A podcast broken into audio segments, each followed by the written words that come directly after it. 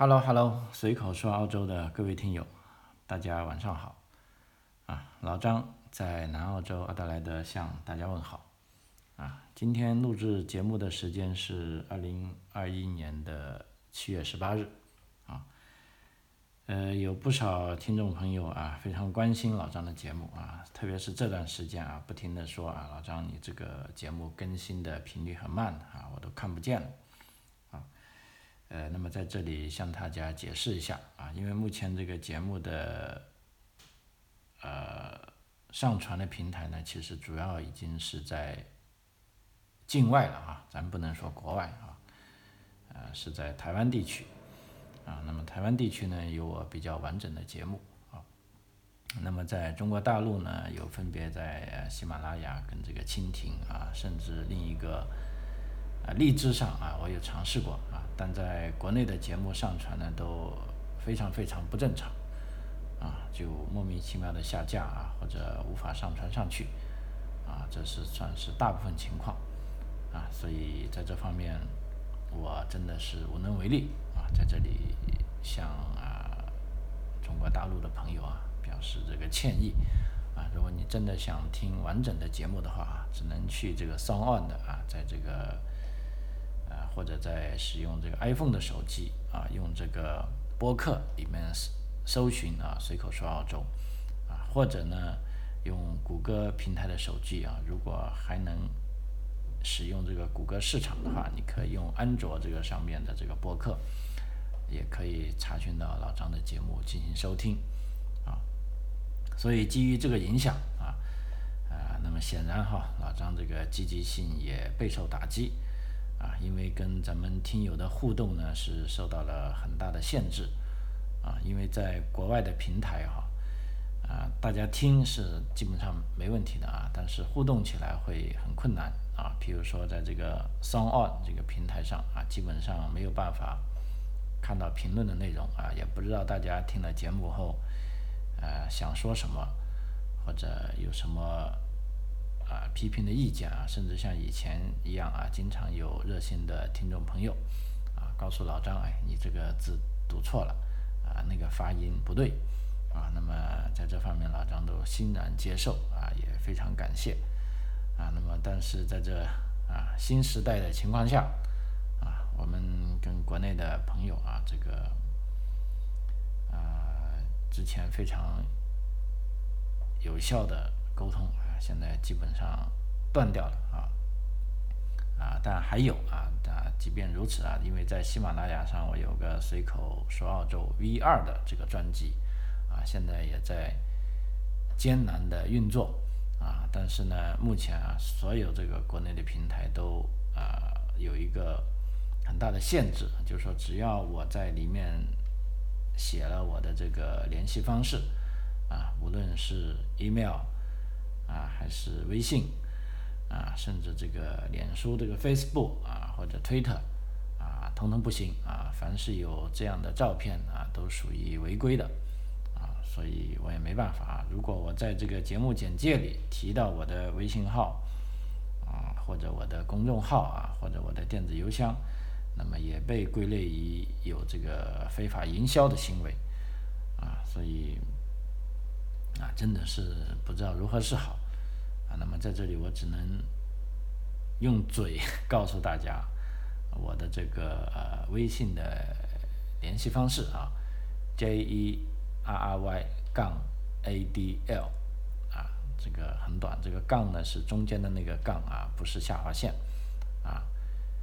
啊！再重复一次，J E R R Y 杠 A D L。大家如果真的想联系我的话啊，可以试图联系我，或者呢，在有的情况下可以评论的话啊，因为我现在看的呀在喜马拉雅平台上啊，还是可以评论的啊。如果你在评论区问我的联系方式，我也会回复你啊。那么至于在蜻蜓上啊，根本就我没有看到有任何一个评论啊，虽然这个专辑已经播放了啊，差不多有一千次了。啊，很遗憾啊，也许是我的这个级别没有达到，啊，或许是哪方面我还没搞懂啊，那么这也有赖于我啊继续努力，啊，呃，但是有一点可以确信的是啊，那这个节目呢，我一定会坚持做下去啊，因为人有时候啊，他的这个进步啊，就是通过啊否定自己啊，或者通过自己啊遇到的一些困难啊，把它克服了啊，因为这一期这一近段时间啊，的确是正如有些听友所说的。我录制的节目没那么多，啊，其实主要是三个原因吧。刚才讲的第一个原因就是由于这个，嗯，播放平台的限制啊，那我的积极性自然就受到打击，啊，第二点呢也是这个，呃，这是第三个这个冬假，澳大利亚的冬季假期期间啊，之前的这两个礼拜啊都是孩子的假期，那我也要带他们出去玩儿。啊，呃，因为孩子在慢慢长大啊，作为父亲啊，其实能陪伴他们的时间啊，并不是想象的多啊，所以在这哪怕有一点时间，我都愿意，更愿意花在他们身上啊。第三，呃，个原因呢，我也有时间，正好这段时间可以沉淀下来啊，自己也需要看看书啊，思考一下啊，因为这个节目做多了，老实说。啊，就感觉到把自己啊前十七八年的东西都掏得七七八八了啊。那么为了做出更有质量的节目呢，啊，作为老张本人也需要不断的学习啊，去进步啊。所以这段时间我经常啊晚上看这个 YouTube 啊，我很遗憾啊，在国内可能要通过翻墙才看得见啊。这个油管这个视频啊，发现油管这个也很有趣啊，它的这个智能算法。非常强大啊！只要你平时看开的什么，你现在打开，它会主动推这些啊，你跟你看过的有关系的啊。我觉得这个人工智能是相当恐怖的啊，因为这你说好处嘛，就可以说你只看你想看的东西，但是不好的地方呢，呃，你以前没有涉猎到的或者你根本想象不到的东西，这反而在这种它的这种算法控制下，你更看不见了。啊那么所以说，一般有空的时候，我会不接受啊他的推荐，那我就自己啊手动的去 search 一下啊。那么好像这一次啊，我无意中 search 到这个呃台湾大学的公开课啊，一个中文系的教授啊，叫欧丽娟教授啊，他讲的这个《红楼梦》啊啊，令我着实是啊眼界大开。啊，因为之前老师说看《红楼梦》啊，在读书的时候只是为了迎合潮流啊，四大名著嘛，啊，老师也不断的强调啊，同学们之间也说啊，就好像自己不看过意不去啊，当时也就十五六岁吧啊，其实也没看到什么懂啊。第二次看呢是上大学的一段时间啊，无聊啊，看了一次啊，也觉得是啊，就感觉就这个样啊。之后啊，参加工作之。以后呢，啊，也看了一些，呃，再看过啊，而且看到更多的是一些呃红学研究，啊，或者这种影视作品，啊，那么林林总总，老实说下来呢，啊，扪心自问，还是没看得太懂，啊，啊，但这次听了这个欧丽娟教授的这个讲课，我真的觉得这个呃醍醐灌顶啊，觉得他这种。指引的这种阅读经典的方式啊啊，的确给我一个脑洞大开啊。虽然我不能百分之百的或者完全的接受他的观点啊，但是在看《红楼梦》这个上面，在怎么样读经典的这个上面，呃，他的观点我是非常赞成的啊。比如说，他说你去看《红楼梦》，就不应该老是去揣摩啊曹雪芹他到底想。表达什么意思？他的中心思想是什么？啊，他对每个人是怎么评价的？啊，他说如果曹雪芹真的这样写，那么《红楼梦》就不是《红楼梦》了，那《红楼梦》也不是经典，啊，那作为《红楼梦》，它之所以成为经典，因为在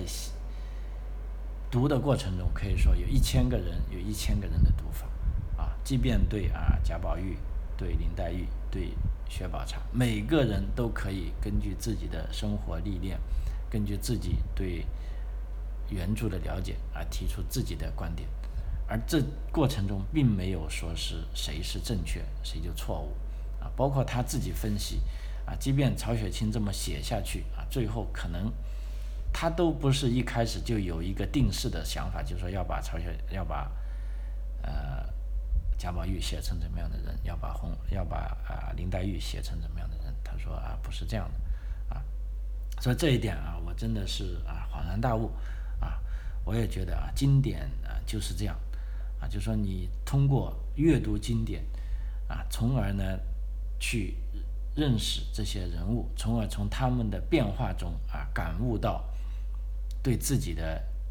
呃一些反思啊，然后你通过阅读经典呢，然后去超越自我啊，而不是想通过阅读经典啊来去真正的挖掘作者这个作家当时他怎么想啊。或者这种非常定式的东西啊，他按照他的观点，如果你这样去读这些经典呢，那就真的是啊太浪费了啊。所以在这方面啊，我真的觉得啊受益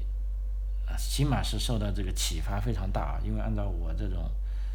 啊四十多岁啊，差不多年过半百的中年男了哈，呃，通过他们。通过他这一讲解，让我对这所有的经典，我都觉得又打开了另外一扇门。那么从以后我来看这些文学巨著的时候，那么我就会从另一个角度来探求啊，这些之所以他们成为经典，他为什么给每个人都以强大的力量啊？每个人都觉得他从这个经典里面啊学到了东西啊。所以我在这里也跟大家分享啊，就当然我讲的还是非常粗的啊，就呃欧丽娟这个她的这个台湾大学公开课的视频呢，在 YouTube 上有啊。据我跟一些朋友探讨，就是说在国内这个所谓 B 站吧，什么哔哩哔哩啊还是什么，说居然呃也有啊啊，所以大家可以去尝试一下。如果你搜索这个关键词的话，就搜索。欧丽娟啊，欧洲的欧啊，美丽的丽啊，娟就是娟秀的娟啊。我觉得啊，这个教授啊非常了不起啊，因为之前也看过一些红学研究啊，总是觉得没把东西讲清楚啊。但是听了他的一系列讲解之后呢，啊，我真的觉得啊感受很深啊，所以在这里也跟大家分享了这个读书的一些感觉啊。我觉得这种啊分享啊非常好啊。OK，接下来我们啊转入正题啊，因为这一次不是呃学生假期嘛啊，第三个冬假，那我呢就带着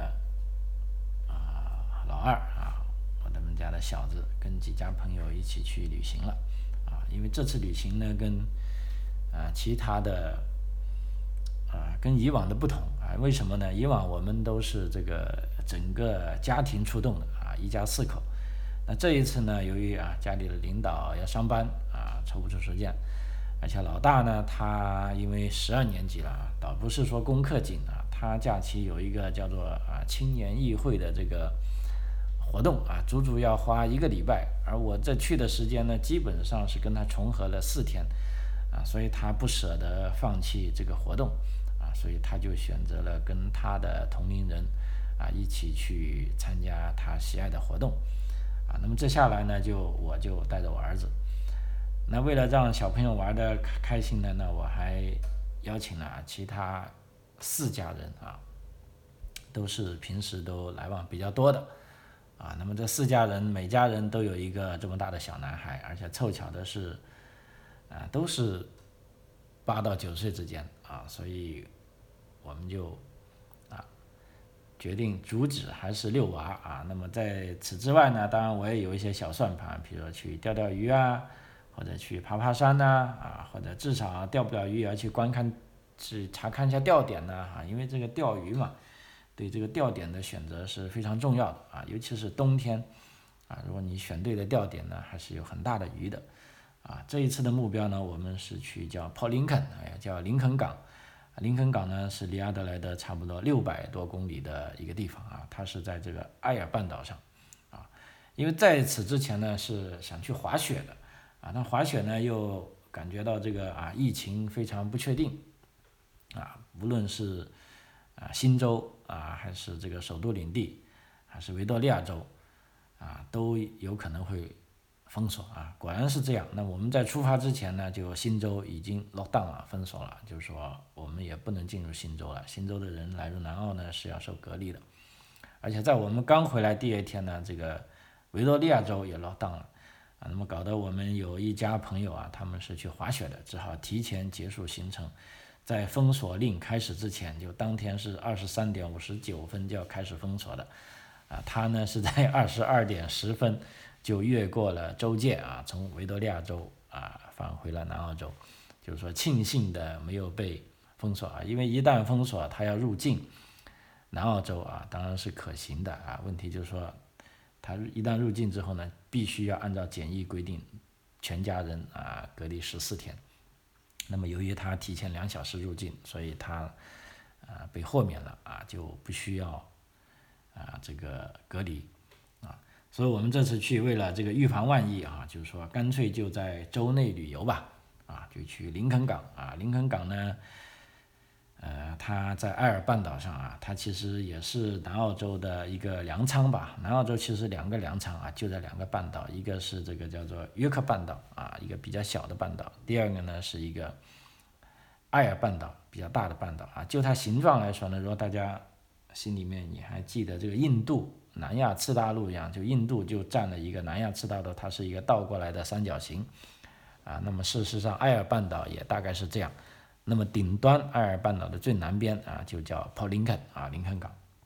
所以我们这次去那里，啊，那么目标就定那里，那么路上怎么住呢？其实这次主要就要跟大家分享，就是说南澳啊不不仅是南澳吧哈，我觉得整个澳洲的这个酒店类型啊。啊，真的是非常有讲究的，啊，那么这次老师说我们订酒店有订的好的地方，也有的订的是不恰当的地方啊，因为去到林肯港呢，第一天晚上有一家人就觉得非常吵啊，气的都说要心脏病发作了啊，就要不订了。就而且投诉那个酒店，那结果人家酒店还振振有词，他说我们这里每个礼拜六都是怕有 party，你应该知道才对，啊，把他呛得我们哑口无言，我们怎么可能知道啊？后来查一下书啊，就再结合自己以前的经历，啊，我觉得的确是这个时候我订这个酒店是有一点点失误的啊，啊，其实如果听过我早期节目的朋友啊，也应该。有一点点印象，当然我不知道你有没有听齐啊。如果你都听了的话，你肯定有印象，就是我讲过这个啊某跳跟这个 hotel 的区别啊。呃，虽然他们都是跳啊，但是一个是 H 打头的，就我们中文来说，hotel 就是酒店的意思嘛。但 motel 呢，一般就是汽车旅馆的意思啊。呃，对于入住的的人来说，其实。啊，都是可以入住啊，但是他们从如果一定要讲究来说，是一定是有不同的啊，所以这一次在这一节的节目里呢，我们主要是跟大家啊分享一下，就是说，如果你来澳洲旅游，你在订酒店的时候啊，应该要注意什么情况啊？因为这个澳洲国境啊，估计啊，现在只能说估计了哈，明年中啊，有可能会完全开放。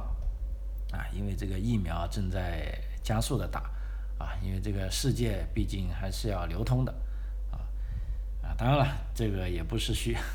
建议大家现在就开始住酒店啊，因为呃预订酒店啊其实也没必要啊，只不过等以后你啊这个澳大利亚边境开放之后，如果你来澳洲，你预订酒店的时候，如果你听了老张的这一期节目啊，我想你就心里有数了啊。好，那咱们先说一下澳洲、澳大利亚这个一般作为旅行者，我们出外玩，我们可以接受的酒店类型。呃，我想一下，主要其实分两大类啊，就是说跟咱们啊国内有关的，因为我本来还想讲这个关于住这个露营地的问题啊。露营地事实上这几年啊，随着这个国内这个经济的发展啊，这个人民生活水平的提高。啊，出去露营的人也越来越多啊。但是露营这种文化呢，显然是啊，基本上应该是属于西方文化吧。它这种属于探索性质的，并不适合所有的人，尤其是家庭出游的话啊，尤其是你们来国外的话啊，如果你不是个发烧友或者没有做非常充分的准备啊，露营是或者是没有专业的人带领啊，其实露营是。不是那么轻松的一件事啊，所以我还是讲各式各样的酒店嘛啊。如果真的有朋友啊喜欢露营的，或者需要在这方面需要老张再详细讲一下的，那么我是可以在之后啊专门开一期节目来讲啊。今天主要就跟大家讲，就是说订怎么样订啊这个各式各样的酒店啊。因为这个酒店呢，其实有很多种，啊，那咱们这里呢，就从这个，呃，啊，怎么说呢？是从这个价钱来讲呢，还是服务类型来讲呢，还是舒适程度来讲？呃，我其实在做节目之前，反复想了几个范畴，但是都没有，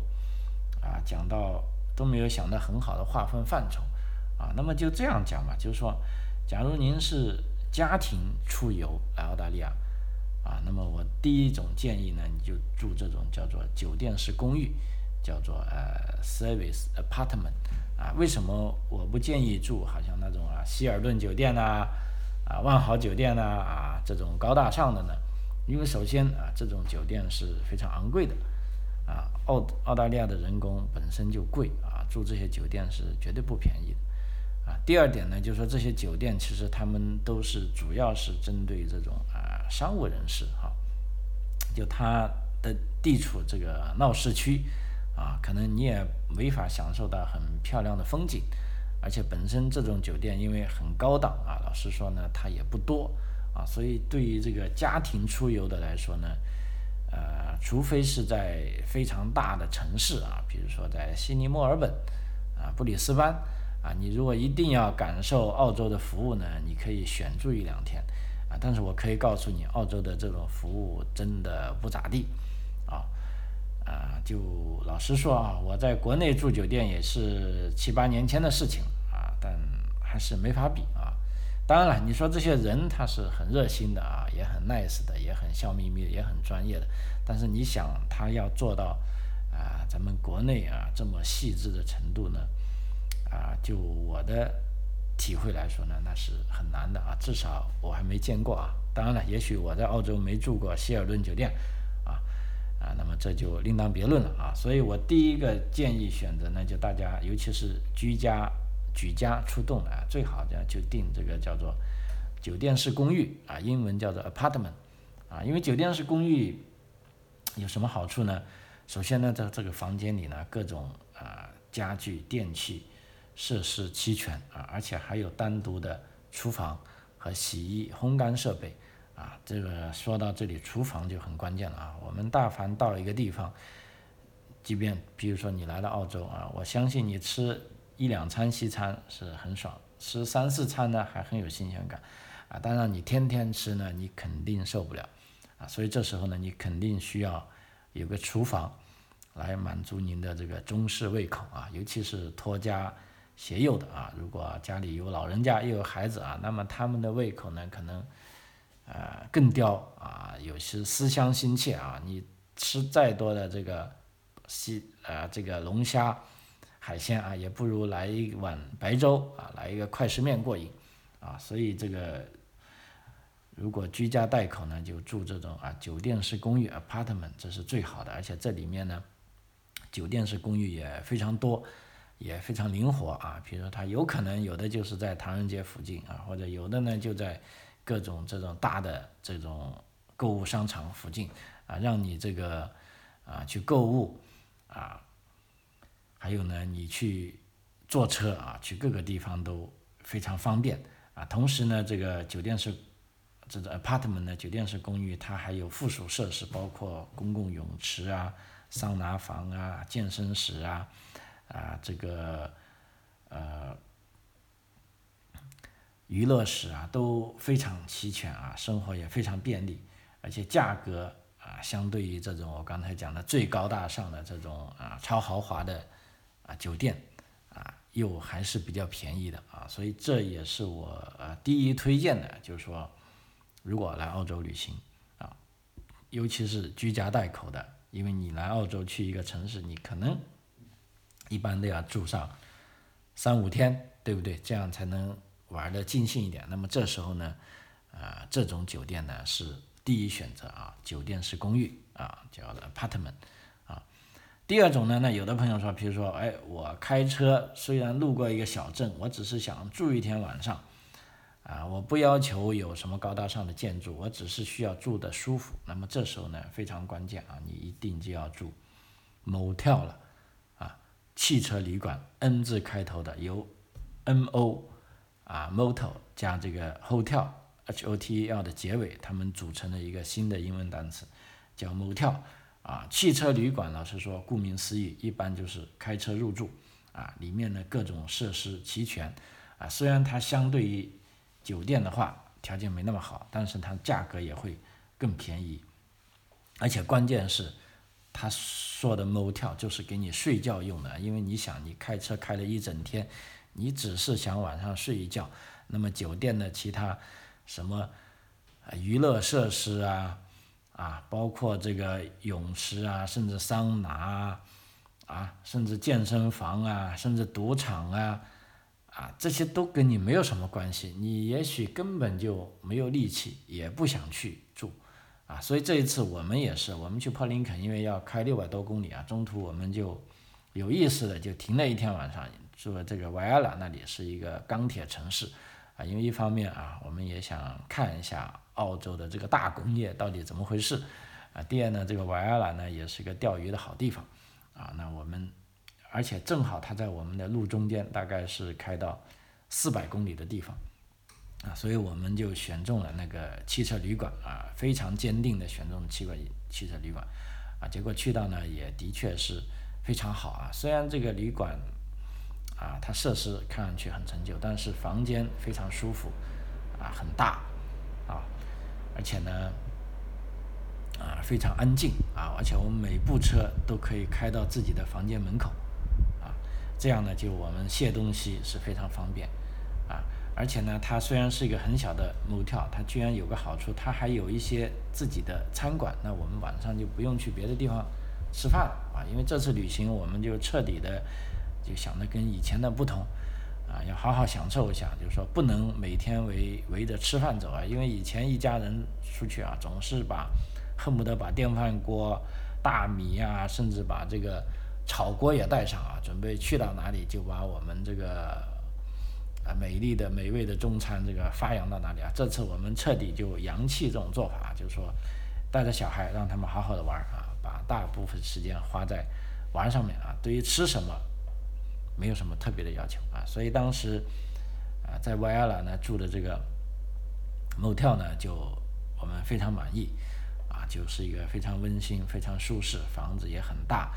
啊，这个也很干净，而且呢他自己本身就有一个 restaurant，就有个酒店，我们晚上就直接在那里吃饭啊，吃了然后就小朋友玩一下，当然了他也有个游泳池，但是由于天太冷了，我们对游泳池也不感兴趣啊。啊那么也没下去游泳，而且呢，他这个某跳呢还包了早餐啊。早餐呢，我们依然去昨天晚上吃饭的那个地方啊。虽然早餐啊可以说是说不上丰盛啊，甚至是很寒碜啊，但是已经吃的够饱了。比如说，他提供这个 cereal 啊，一种谷物啊，牛奶、咖啡跟这个三文治，跟这个果汁，跟一些必要的水果，跟一些 ham，跟各种。巴特啊，那么小朋友跟大人啊，基本上吃是够了啊。当然，这个早餐跟我啊想象的是有点不同，但是老实说，对于我来说，尤其是跟之后 住的那些啊酒店比啊，那这个早餐我们还算是啊相当满意的啊。而且关键人不多啊，我们就八点半起来啊，快快吃了早餐，然后就退了房就去玩了啊。所以说，这个酒店最终。我给他打分的评价还是很高的，我基本上给了九分啊！我的这些朋友们都说我订的酒店好啊，那我也很高兴。好了然后这就是 motel 啊，就说大家记得，如果你平时如果来澳洲，你是开着汽车旅游的话，比如说你现在只是在某些小镇住那么一般都是一一天晚上啊，啊，即便是两天晚上啊，我都是建议你住 motel 啊，motel 的好处它是非常安静啊，这个安静等接下来呢，你就会体会到它有多重要了啊。那然后啊，我们的计划就住了一晚这个啊 motel 之后，然后就到我们最终目的地 Port Lincoln。那 Port Lincoln 我定的时候呢，当时就啊脑子可能啊不知道动了哪根筋了啊，就没有集中精力去找这个 motel 啊，反而找了 hotel。因为当时我在想，主要要解决早餐问题啊，谁提供免费早餐，我就优先选谁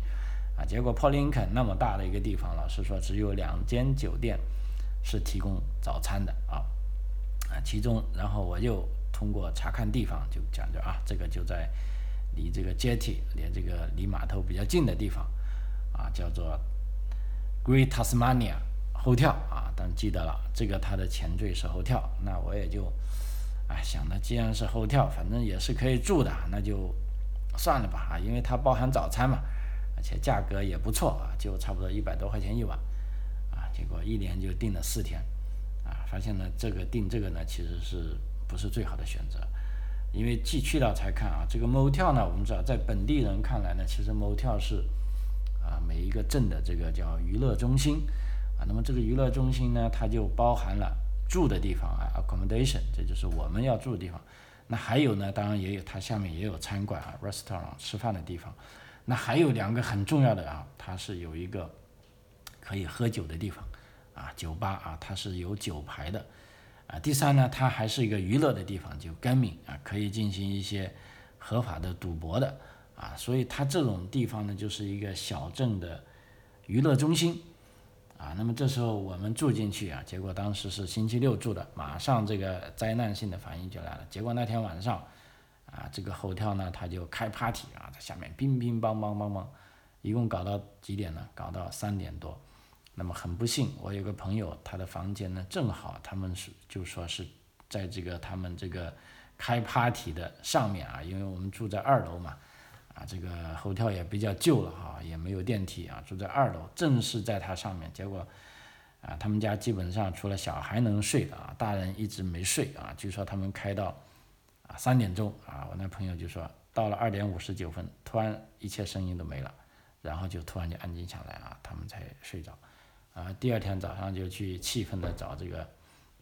前台啊，就说投诉你们太吵了。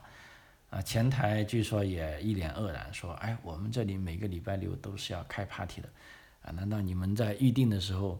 没有注意到这一点吗？”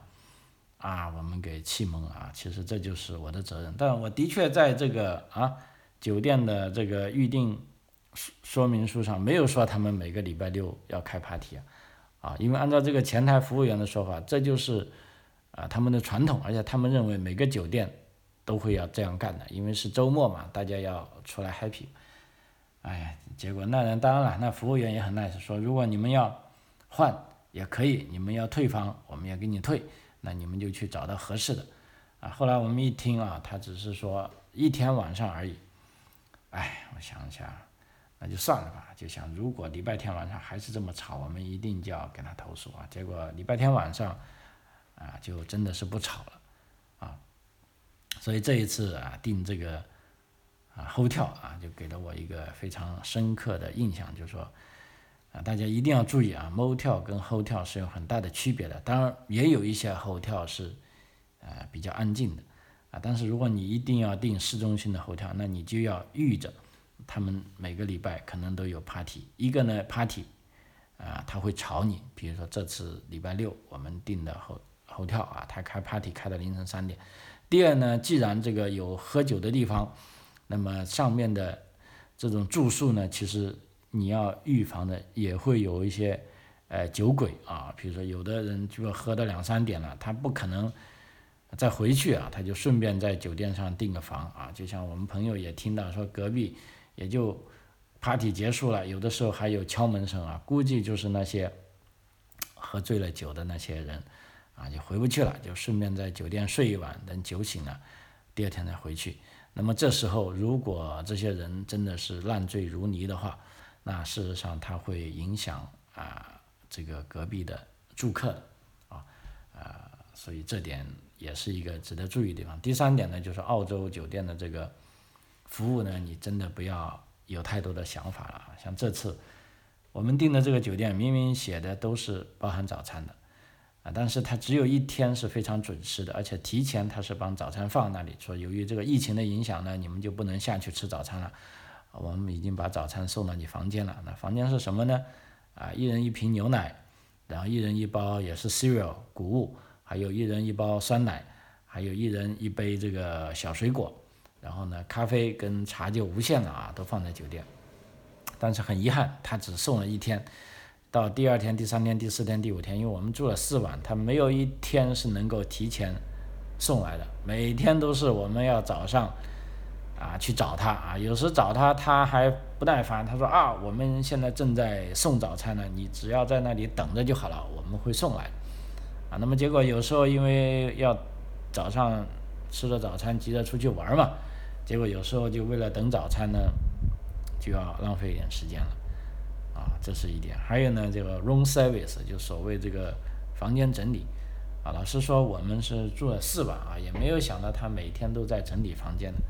啊。但到第三天，我是觉得这个房间有点乱啊，就把这个需要整理的牌子挂出去，没人来。room service 根本就没人看见啊。哎，我就觉得奇怪，我说是不是我这个房间的角落啊他们没看见？因为的确我的房间是在走廊的尽头。好。那么我第二天继续挂出去，第二天也根本没人来理，啊，哎呀，搞得我很郁闷。就说 后来回来啊，再看一下别的住客的留言啊，果然是这样说。哎，这个酒店根本就没有 room service 的，就是说，啊，你哪怕住三四天，他们也不会来整理的。而且这个早餐也正如他们评论的一样啊，早餐都不会准时送的，啊，哎呀，所以就搞得我们就有点被动了啊。所以这时候呢，就。啊，跟大家分享一个很重要的，就是说这个澳洲啊，这个你住酒店啊，真的你不要指望它有什么服务啊，因为本方面一方面他们可能觉得就应该是这样的，啊，第二点呢，加上咱们的这个语言不太灵光啊，你就说很难有时候非常恰当、恰如其分的表达出你的气氛也好，表达出你的不满也好，啊，总而言之呢，就觉得啊，服务处处不到位。啊，但也有一个例外，就我另一个朋友一家，他们英文非常好的，结果就感觉他那间房子的服务是非常好的啊，啊，当然 room service 没有，但是早餐呢每天都是人家提前送到去放好的，而我们这边住的两家人早餐都是要好像要讨饭一样，向他要一样的啊，所以这个也很奇怪啊，不知道是因为是不是那边的服务员勤快一点就送了，我们这边的不够勤快。还是我们这个没有跟他表达清楚呢？我觉得不应该是表达不清楚啊，因为不仅是我们没有得到预定的早餐啊，因为旁边的朋友也没得到啊，所以这个就是某跳跟猴跳区别啊，在在这里啊，重要的话说三遍：如果你只是想睡觉的话，一定要住某跳，不要住猴跳。而且，如果你去到市政中心，如果有 motel 跟 hotel 给你选择，我建议还是住 motel 比较好。因为 hotel 呢，老实说，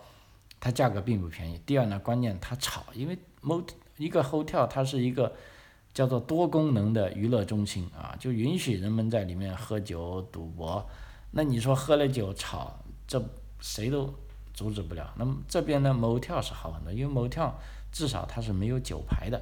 啊。而且呢，如果他即便允许人喝酒，他肯定是喝酒的场所跟你住的场所是隔得很远啊。因为这几年旅游，有的时候我也住过 motel，都觉得 motel 的印象虽然不是说比这次有那么的好，但基本上都很好啊，基本上都过得去。但 hotel 呢，实在不行。一次是啊，这次 Pauling 还有一次是上次我们去维多利亚州旅行，去一个叫。One number 的地方，哎呀，那个 hotel 也是设施奇差啊，很旧的啊，哎，总而言之感觉不好啊，所以我的建议还是能不住 hotel 的就不要住 hotel 啊，因为 hotel 它其实也没有什么服务，关键就是说你没有什么服务啊，对不对？既然如果没有什么服务，那我就不如去选择住 apartment，或者就我这次跟朋友讲，以后我们干脆就去自己通过 A M B N B 啊租一个 house 算了啊，我们不需要服务，因为在澳洲这个呃服务业太昂贵了，那我们自助还是愿意的啊，反正你们服务也不好啊。另一种啊，就是给青年人的叫。backpacker 啊，这就是背包客旅店啊，这在我们国内讲的就应该叫做啊青年旅社啊。这这种呢，其实只适合这个年轻人啊或者结伙出队啊，因为家庭如果你带着老人小孩呢不太方便啊。因为这种背包客旅店呢，大概基本上都是多人间，比如说六个人一间、八个人一间，当然也有单人间，单人间就比较贵了啊。床呢是上下铺的。啊，就很有点这种啊大学宿舍的感觉，而且呢，它这个卫生间呢跟浴室呢都是共用的啊。那么这这类酒店呢，它就有啊厨房也是公共的，啊洗衣房也是公共的啊，大家就不用担心这个洗衣做饭的问题啊。不过这类酒店呢，在室内通常没有空调啊，啊夏天会比较难受啊。同时呢，由于这种酒店啊住的人大家其实都不认识的，这时候呢。啊，当然你自己各自的财务要保管好啊，因为在澳洲还是比较安全的。当然在这里我也表扬一下刚才那个我点差评的那个 paulinko 那个酒店啊，因为为什么呢？走的时候有个朋友就发现，哎，这个手机的充电器跟充电线没有拿到。后来回到阿德雷才发现，那我就告诉他，不如我们打个电话去看看能不能寄回来啊。结果打电话去，哎，人家真的说服务员找到了，并且很爽快说啊，你给个地址我就寄回给你。啊，啊那么这个安全呢，还是啊比较有保障的啊。所以说，我的感觉呢，就是澳洲这种旅行呢，就基本的安全跟基本的啊服务呢是没有问题的。但是你想要感受到那种到宾至如家那种呢，要么你就去很贵的，比如说我刚才讲的希尔顿啊，去万豪啊，啊去那个地方，你可以试享受一下，因为毕竟那个地方非常贵啊，他请的人也会比较多啊，也许会有更多人。服侍你啊，那么就一般的家庭出行呢，如果你不住露营地呢，你就住这个 apartment 啊，这个叫公寓式酒店或者住 motel 啊就可以了，千万不要随便住那个 hotel 啊，或者呢，当然呢，你住现在通过 Airbnb，因为 Airbnb 里面你也可以找到很多 house，找到一些 apartment 啊，或者找到一些 motel 啊，但是呢，hotel 这个东西呢啊。虽然翻译起来是高大上是酒店啊，但是千万不要乱住啊！当然，如果你是年轻人，你又想去赌博，又想去喝酒，啊，想去嗨一把的，那猴跳绝对是一个，反而是一个最好的选择啊！所以要看情况而定啊。好，这个啊，时间关系啊，我们这一期就跟大家啰啰嗦嗦到这里啊，就关于在澳洲怎么样。住酒店啊，希望对你的这个旅行有帮助啊。张口澳洲啊，我们下期再见啊。我的这个 email 是 j e r r y z h w j at hotmail 点 com 啊，也欢迎大家有关于这个留学啊或者移民的事啊，都跟我联系啊。我们啊，OK，就不多说了啊，随口说说，我们下期再见，谢谢。